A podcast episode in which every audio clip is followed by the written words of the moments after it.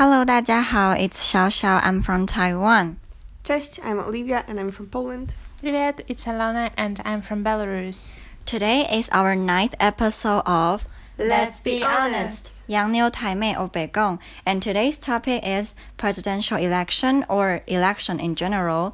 And first of all, I would like to ask my two friends who were with me yesterday when uh, the presidential election in Taiwan was taking place. So I wanted to ask them what do they feel about it. First, let's begin with Olivia. Well, mm, it was very interesting to me uh, to observe the presidential elections in Taiwan because it wasn't something I expected, but uh, I believe it's very uh, important that you have the elections and that you elected someone that's not um, specifically pro China. Can I say that? Yes. I don't want to be too controversial, but I think it's good that because I think Taiwan um, should uh, like appeal to other nations uh, as a more independent and a good like partner in uh, business, for example. So I think it's good that you uh, chosen someone who's not uh, against those values. Yes. And for Ilona? You know, I was a little bit anxious yesterday because I understood that it was a really important day, yes. and uh, after all, you told us that uh, that people uh, want to vote for this guy, and uh, that he's pro-China, and then you showed us examples that Taiwan influenced China a little bit. For example, about same-sex marriage. I. I I realized that yesterday could change everything at once, and it was scary. And I see Taiwan as an independent country, which is a growth, and uh, uh, it's uh, um, and it, its uh, influence on mm-hmm. the um, on the world mm. is much more important, mm-hmm. and I'd like to uh, Taiwan to stay this um, position and to be independent for all the time. So mm-hmm. it was really anxious. I want to add something when Ilona said that she is afraid if uh, the the results of the, the election was different, then everything will change would change at once because some supporters of the other candidate believe that even if um, Mr. Han Kuo-yu won, everything would remain the same because after all, Taiwan is not Hong Kong. We have our own army, our own president, and everything that a country needs to have, Taiwan has. So for them, it's a false concept that Taiwan will become next Hong Kong. For them, I'm just stating what they think, and I'm not adding any personal opinion here. I'm also curious about the girls' opinions uh, about Hong Kong since Hong Kong seems to play a very important role in our election. People believe that why President Tsai Ing-wen won mostly is because of the um, unwrestling situation in Hong Kong. So I would like to ask Olivia and Ilona, what do you feel or what's your opinion about it? From my perspective, which is a Polish perspective, uh, I would say I watched the ongoings in Hong Kong with great fear because I know Hong Kong is a very like economically important place mm. in the world, mm-hmm.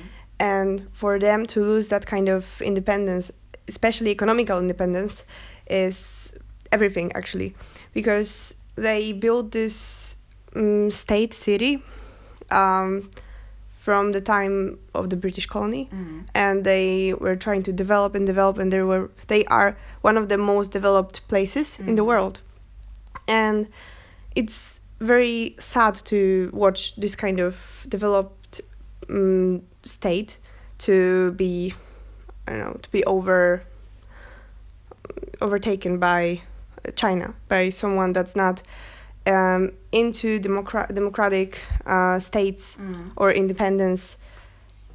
So yeah, very sad. what I think um, is um, for me it's really a pity situation that it's happening because I think I consider that nobody no, uh, nobody can just ta- um, because they want to or just they think it's a good idea to steal somebody's independence because people are familiar with uh, to be uh, Hong Kong people, not Chinese people, and they uh, live like independent people uh, with their traditions and their rules. So I think China can do it because uh, it's not their place. They just growed it and tried to help them or something like that. They just lived for their own, and Hong Kong, uh, as an independent part, really important part in.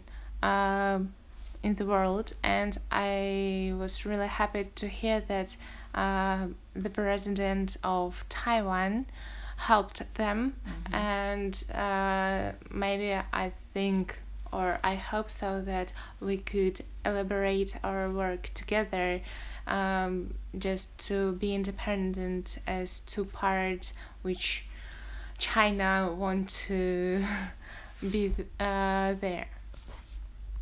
Now I would like to ask uh, Olivia and Ilona what what's the differences between uh, the Taiwanese uh, presidential elections and the presidential election in their countries.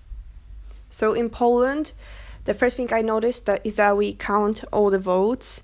Uh, may, they do count it all day, but the results are just like one time, yes, announcement. Uh, usually 9 p.m. I would say so. The whole day, people were voting and people were counting counting votes, and at the end of the day, they just post the results. They don't. Uh, of course, they do say like, "Oh, for now, for the middle of the day, it's mostly this," mm. but they don't do this kind of um, live vo- live counting as mm. in Taiwan. Mm-hmm. And I think it was very interesting to see because it's kind of, as you said, exciting and it's kind of um, putting you in this mood mm-hmm. and you're sitting there whole day and yes. checking it and i think it's it's also a way to make people more engaged yes. into politics and into this kind of situation because in Poland it's just like you vote and then you go home and then at the end of the day you just check it and it's not very engaging mm-hmm. yeah what about belarus first of all as said olivia we counted at once maybe some notes during the day and then we just tell the results at the end or like really late. Uh, after that we can vote in advance. Like people if they want to they can do it in advance. And the third thing that we can vote from another countries. Mm-hmm uh, other countries like if you live um, for example in poland uh, you can just vote from there and it will count. I think um, uh, and we don't have this translation uh, transmission or something that so it's uh, the most uh, visible differences. And i have a question to you alona about this uh, voting in advance because I think it's very specific to your country because uh, we don't have it. Can you explain like a bit more about it? It's not specific in my country. It happens in some countries that, for example, uh, officially it's more about the people who can't vote uh, at the date uh, the election are. So you can uh, you can just uh, go one week before and to vote because uh, commissions uh, started one week before work. And mostly mostly it was for people who are living or uh, who knows that can vote but right now it's for all the people because for example students who they can go home earlier because uh, the election during um, for example during some uh, time they don't have. So it's like this. And my last questions question to them is kind of very topical now. Uh, we all, as Taiwanese, we all know that this time many young people went out and went home to vote, and it influenced the results. At least for some, that it plays a very important part as well. That young people finally uh, stood out instead of remained silent. So I'm very curious about uh, the situation in Poland and in Ilona's country about young people's voting rate or about in general their passion for politics if they have any. So to start with Olivia, could you explain a bit about the rate of um, voting among young people or in general how young people feel about politics? Do they care? Mostly do they care or they don't care or what's the situation? I would say a very important factor is that there there is no um, good representation for young people in the government, and no one is really uh, saying that oh this thing that we want to make in the future is for young people. Everyone just keeps um, like the tar- the tar- target for politicians are mostly people in their forties and 50s and not the young people that are actually the future of the country so maybe if someone would um, say like I want to do this so the future generations can have it, or I want to do something for the young people specifically, then maybe we would be more eager to vote for that person. I think that this time why the current president's party won so big is because they um, they created many candidates who represent young people and who young people feel that they understand us and we have similar lifestyle and they would actually put forth policies that concern young people instead of the middle age or older yeah. who are mostly the majority in a society but they are not really the future of a society. I yes. would say the future is us, like the people aged between 80 to I, I don't know, 18 to I mean I think 35 yeah. mostly. Mm-hmm. Yeah, so I think that this is a very smart strategy that they use or they think about, or maybe this it's not a strategy. It's just it's a, just a normal process that a democratic um, society should have. It should be yes, it should be like this, and young people in Poland don't really care about politics mostly. I would say like seventy percent of them just don't care. Uh, and it's because politics is portrayed in this way that it's very inapproachable uh, for young people. It's very complicated. They talk only about complicated stuff. Um, the government is run mostly by um, old people, and I'm talking like in their 70s, like very old people. And the promotion of the candidates is not very good. As I can see in Taiwan, uh, you have a, like this great ways of promoting your candidates. And of course, candidates travel around Poland and they are talking to people um, and stuff, but it's not. I don't know, well promoted. I there's no other way I can put it. It's just not interesting. It seems to be all um, lie, just like old fashioned. Old fashioned, yes, and it's like a lie because we all know that they can or that, that they will or will not do these things yeah, yeah. regard regardless of what they are saying so it doesn't matter if you go around poland talking about i will build a new stadium because at the end of the day only counts it yeah. if you do it actually yeah and young people mostly mm, don't vote but this year when we had um, the mm, parliament elections um, many, many like many young people were um, more willing to vote and we were trying to promote it. Even some youtubers were trying a lot of youtubers were trying to promote voting. Um, and since youtubers can have some influence on people on or young people on young people um, they were trying to do that in this way and I think, I think it's very good. I also think so. And also I show the girls when President Tsai Ing-wen is being picked up by my new husband, Border King. And I think for them it's also interesting to see that our president is being picked up. I believe it's something kind of unusual, but I, I, I guess it's it's cool. It's cool. Okay. And how about Ilona? Okay. as far as I remember from the last elections, uh, people were m- more influenced to vote. And I do remember that one candidate for the president post uh, position, uh, she influenced them, and she um, did uh, did get um, really many votes, um, as far as I remember. Um, but uh, I know that some students and some young people have this uh, opportunity to miss classes for voting, or uh, and it helps a little bit because um, sometimes people don't want to waste time uh, to stay in queue for Yeah. several hours Mhm. just to vote Mhm. because uh, most of them uh, thinks it it has no sense. So I was shocked a little bit that uh, last election people tried to change something and it helped.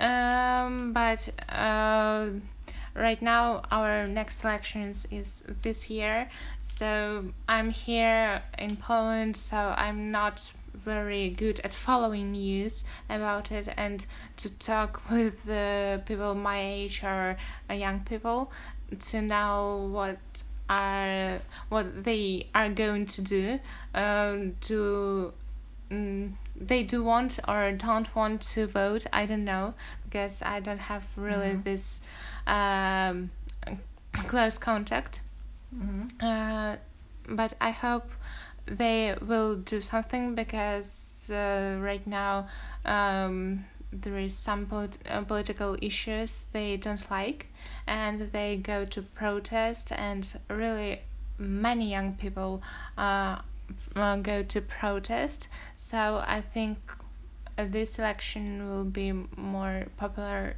uh, among young people. But uh, I know that government a little bit tell that they want to change something for y- youth, the youth, but it's more like for people who wants to uh, have family and um, this way. Okay. Uh, when you talk about like people wouldn't want to miss classes to vote, They can miss classes. you mean they too. can? Yes. Yeah, because it reminds me that this this year in particular, they uh, demanded all the universities to end final exams before the presidential election and let students have a break. So they do that uh, in particular so that people wouldn't have to miss classes at, at all because the school ends. And I think it's really, really good. And I think if we look at this issue that young people are not that into politics in a more positive way, I would say it could be because that there's no urgent situation or uh, urgent events that your country is facing. For example, that if you don't vote this time, your country will disappear or you will be engulfed by another country because you don't have this urgency. So it becomes less important if you are engaged in politics or not. Because I believe if now uh, the Beijing government mm, grant Hong Kong people the right to vote, I think the voting rate will be very, very, very high. Maybe more than 90 or, or what, because it's very important for them. It's, uh, it's a right that they never really had. So I think if we look at it in a positive way, that it means that things in Poland and in Belarus are fine um, relatively to, let's say, Taiwan or Hong Kong. So that's the positive side. Yeah, that's true. And um, I think it's very also very interesting that this year all of our countries will have presidential elections. Taiwan had presidential elections, and next is maybe Belarus. I don't know when you where you have. when you Mm, have I think they are want to choose uh, the th- uh, 30th of August, 30th of August, like in summer, in summer. uh, kind of. it's late. kind of weird Mhm. because most people uh, go on vacations Mhm. at that time, but But you, if you can vote in foreign country, then it doesn't matter that much. but uh, it's a good thing that people uh, at, the, at the end of August come back because children go to school Mhm, and mhm. you know And as far as I remember, it's the birthday of our current president. Oh, I don't know if there's any implication. In Poland, it may be in the um, autumn or fall. In fall, Okay. uh, but they don't have an exact date yet. What? Yes, they they are thinking about announcing it. I just checked online today, and there is no like exact date yet. But I wanted to add something that I didn't say before Yeah. that we Polish people we also can vote when we are abroad. We just have to go to the embassy. I think most countries now can do that. Yes, yeah, that's true. So, in general, I do observe that the engagement in politics among young people in Poland, in general, because I, I, I live in Poland, so that's that's the place that I can observe the most. So I cannot really say anything about uh, Belarus. Is that young people do talk about politics and kind of talk about talk about it, even in class, in our class at least but in a very different way from the politics in Taiwan, I would say. Like you say, I think you say that the politics in Poland, um, like people make it a bit inapproachable or something that not everyone can understand and not everyone can talk and can say something unless you know something. Yes, I don't know. exactly, That, that's how I feel.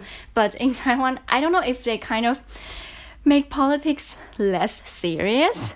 So we all feel like we can say something about it, even maybe I'm stupid, I'm super stupid, I'm extra stupid, but I still think I'm am able to like express my opinions. Or maybe that's why everybody is crazy about politics, because everybody feel they are entitled to say anything about it.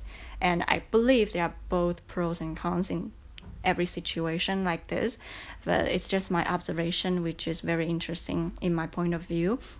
And also, I'm very happy to hear that young people nowadays in every country are trying to um, engage in politics and trying to vote because I think that's very important because, you know, voting rights are something that many people in some communist country want to have. That's the right they want to have and cannot have. And we have the rights. So I think if we kind of cherish it and, and just exercise the rights, it would be it would be a really good thing.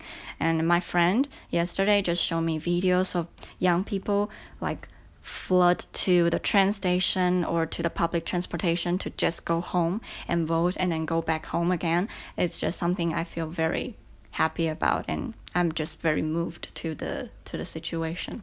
So um, I think it's the end of our podcast. At least it's for the serious part. And now I would like to ask Olivia and Ilona to tell us the top three handsome and pretty uh, members of parliament in Taiwan. Because the YouTuber Aga, he made two, at least two videos about his own rankings for handsome and pretty members of parliament. So I just showed them and asked about their opinions. Do you want to start with girls or boys? Girls, because I have noted girls first. Okay, so with girls. Okay, so Ilona, who is your top three? Like number three, Okay. number three. The most beautiful it was Lai Pingyu. Lai Pingyu. Yes, yes. Uh, the second was uh, Yan Rofang. Yan Ruofang. Okay. Yes, Top one and- is. It, and the third it was okay. The third. Ah, so you, you make it opposite. Oh, I'm sorry. So top one is Lai Pingyu. Okay, so it's our goddess, and the second one is Yan Yan Ruofang. Okay, and the third one is It is okay for me because I couldn't choose. Mm-hmm. It's Gao Cheyu. Gao Jiayu. Okay, it's also a very um, popular, and also people call her a goddess too. So for you, start with number three. Yes, I will start start with number three. Okay, Gao Gao Yuting, Gao Yuting. Okay, number two, Lai Pingyu, Lai Pingyu. Number one, Gao Jiayu. Gao Jiayu. Yeah, so it's the same. I think Taiwanese will make similar ranking as well. Now let's go to the main part. I have to say the list that Cai Aga, I think she's who? 大头佛 maybe the list she made i don't agree with most of them so so yeah and i don't really have time or I, I just don't want to like look for them like one by one to show them so i just show them the list so okay so start with number three olivia who is the the third handsome one Zheng Chaofang. Huh? Who? 郑超芳 Zheng Chaofang. Okay, number two. uh, 彭俊豪 Peng Junhao. Mhm. Number one is.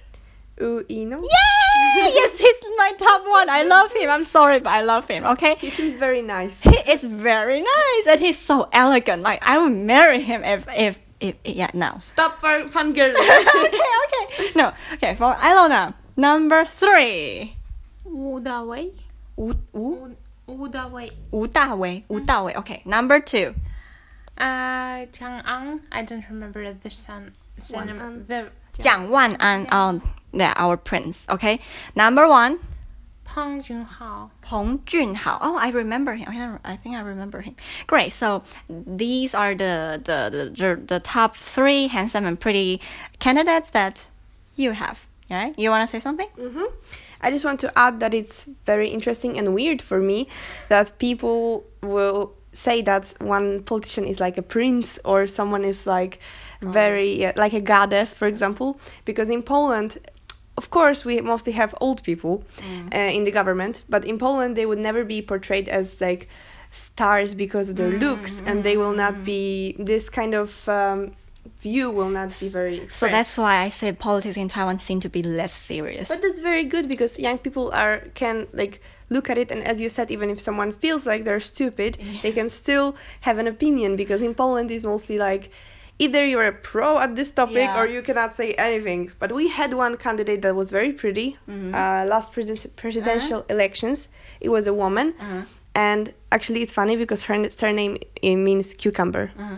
and yes okay. so it was Magdalena Ogórek Uh-huh. Oh, yes and that's sh funny. people thought that she's very pretty Uh-huh. uh, and at the same time some people criticized her for using her looks to promote so it's very different in poland Yeah, because I think people like the Taiwanese politician they will use it if they know Which they're is good. handsome and pretty. But they also have to, you know, know something. We wouldn't, Of course. we wouldn't let him or her win just because he or she looks Yes, pretty or good. Of course. good if they are smart Yes. and they can represent uh, represent the country with their beauty Yes, as well. Yes, of It's course. a and with young young people, I think Yeah. young people are Yeah. should be in parliament. You know, we are the future. Yeah, of course they should be. Yes, and you know we know my next second husband. He graduated from Yale, Yale University. University, so he's very smart, very very smart. okay, yeah, stop, stop. Okay, so, uh, but he lost. You know, he lost to Jiang Wannan. well that's life that's that's the democracy at its yeah, best Yeah, that, that, that that's okay. So the the song recommendation. I would like to share a song that I really really liked when I was in high school, which is a Russian song. So I will let Ilona pronounce the, the name of the, Okay. the song. Do you if you remember? Yes, of Okay, course. so The singer is Ivan Dorn, mm-hmm. but the title is Stytsamen. what what does it mean? Uh, nothing. Nothing. it means nothing. nothing. Okay. And I really, really liked this song when I was in high school, but I couldn't find it an, an, anywhere uh, after a few years. And then Ilona helped me regain this song, and I really, really, I'm really happy about it. Okay, so I, I guess I'll just just use this song. The next one, we, we will just like postpone it. So